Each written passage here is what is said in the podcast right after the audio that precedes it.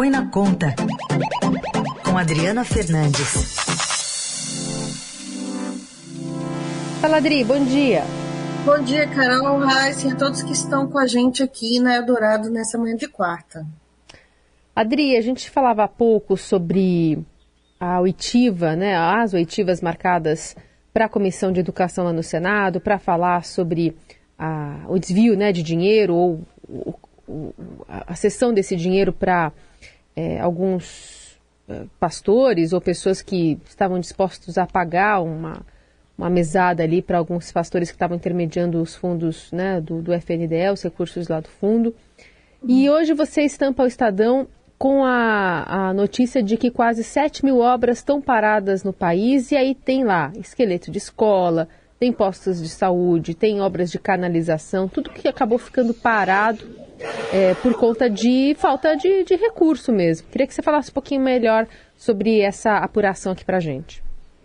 Carol, essa é uma realidade muito triste que está espalhada em todo o Brasil. Obras começam, não são terminadas e ficam aqueles esqueletos é, nos municípios, né, que em última instância onde moram os brasileiros eu atravessei nessa, nesse plantão, nesse plantão, né, que eu, de folga, é, o último, o último plantão, a folga da, da feriado, né? Da semana passada, o feriado, viajei pelo interior de Goiás e vi muitas obras no meio do caminho, é, inacabadas. O, coincidiu com a marcha a Brasília da Confederação Nacional dos Municípios, tinha preparado um estudo, um levantamento muito apurado, com base uh, em quatro plataformas de dados oficiais do governo federal, então são dados captados ali com uma metodologia bastante rígida, e apontou uh, um, um conjunto de 6.932 obras paradas no Brasil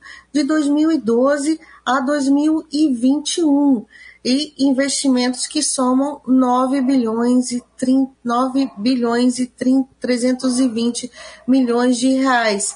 Os dados vão ser apresentados hoje oficialmente na Marcha Brasília. São prefeitos que todos os anos reúnem. Eles sempre estão pedindo aumento de receita, de transferências da União. E nesse ano eles concentraram é, esses esforços para é, dar uma solução né, para esse esqueleto todo que tem pelo Brasil e que, de alguma forma, é, está com tendência de aumento, porque a gente tá, vê a questão das emendas parlamentares, sobretudo em ano eleição, de eleições como o nosso, em que os, os parlamentares eles querem colocar a plaquinha de que conseguiram recursos para o, para os seus municípios, os recursos de emendas, mas muitas vezes não há planejamento para terminar as obras, é só um intuito aí de olho nas eleições e o que a gente vê, viu e está vendo nas reportagens do Estadão, sobretudo na questão das escolas, nas escolas fakes, né, que uh, o Estadão, o Estadão apresentou. É um problema que tem várias razões para o seu agravamento, mas é, sem muito solução no curto prazo. Tá aí, um problema que vem de 2012 para cá, né, já vem de outros governos, mas chama a atenção também que a, eh, a Confederação Nacional dos Municípios está falando de um passivo que hum. o governo federal tem, né, Adri? Fora as obras, tem ainda um passivo com os municípios.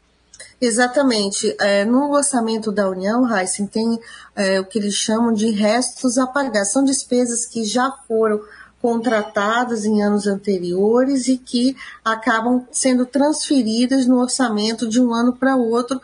A, o, a Confederação Nacional dos Municípios diz que uh, esse passivo para, todos os, para todas as prefeituras corresponde a 42 bilhões de reais e está muito relacionado com essas obras inacabadas em que os recursos não chegam, mas eu gostaria de deixar claro que muitas vezes não é só o problema de falta de dinheiro, mas sim de planejamento, de um excesso de convênios que são as, a, a, a assinados, né, principalmente via Caixa Econômica Federal.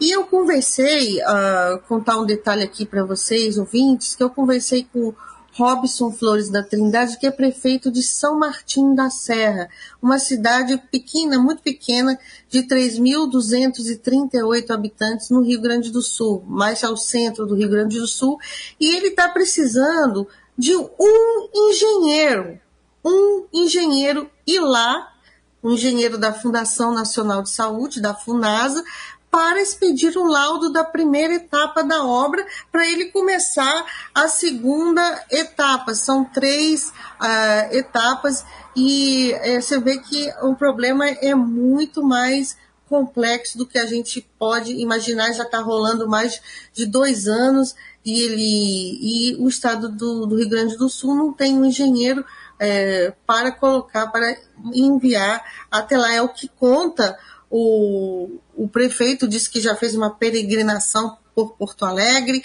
ah, pela superintendência da FUNASA, já veio duas vezes aqui em Brasília, vai vir uma terceira, é o relato dele ah, em relação a essas dificuldades. Os, os municípios ah, menores são os que mais acabam sendo afetados por, por essas obras obras inacabadas. É, um dos dados, é, uma das plataformas em que foi assim, é, o relatório né, da Confederação Nacional dos Municípios apontou é com uma base de dados que se chama CISRA-AB, do Ministério do Desenvolvimento Regional, que encontrou é, 896 empreendimentos num valor muito grande de 3 bilhões e 430 milhões de reais com obras paradas pertencentes ao programa Minha Casa Minha Vida. Então você vê que é coisa muito lá para trás e os estados do Norte e o Nordeste sendo os mais afetados pelas paralisações. E apesar desses dados eh, apresentados aí nessa marcha Brasília em defesa dos municípios, né, enfim, uma previsão de se ter conhecimento hoje, eh, queria te ouvir sobre qual a possibilidade de melhorar as coisas ainda para esse ano, né? Para esses prefeitos que estão reclamando dessas minúcias que acabam empacando obras importantes para as cidades, especialmente nessas cidades pequenas. O que, que, que, que tem de previsão é, para melhorar esse, esse cenário em ano eleitoral? É, Carol, o Tribunal de Contas da União não é de hoje, ele já vem é, cobrando né, é, que essas obras sejam uh, concluídas antes de começar outras, outras obras. Então, o que é preciso realmente é o Congresso, o Executivo, né, os executivos, não só aqui federal, como estadual e municipal, é, trabalhar conjuntamente para fazer de fato andar essas obras uma lista, não falta levantamento, o TCU é, tem, tem, levant, tem feito esse levantamento, então o que falta é mais é, planejamento, menos é, ganância política, né, de tentar ficar arrumando, muda governo, é, passa outro governo e ficam cada um não querendo concluir o que o seu adversário começou e, uh, e come, começa outra sem ter uh, um planejamento mais forte para os outros anos.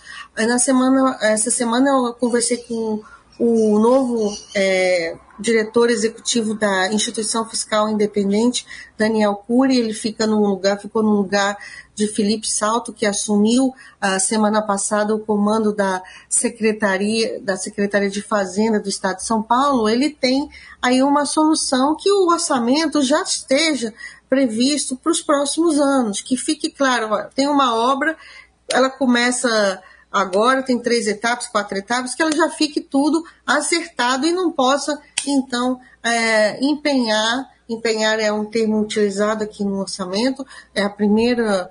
primeira Separar o dinheiro passo, para, né?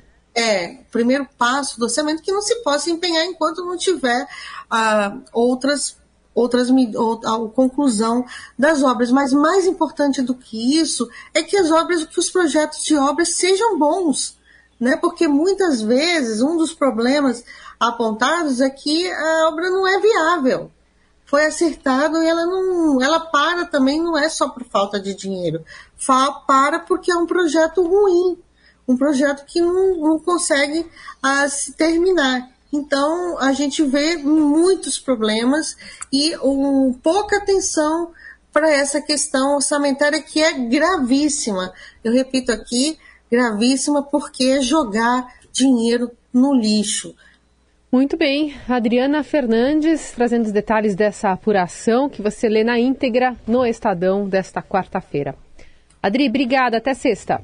Obrigado, Carol e Heisen, pela oportunidade de mostrar Tchau. esse trabalho uh, que eu fiz na, na, na reportagem do, do, do Estadão de hoje.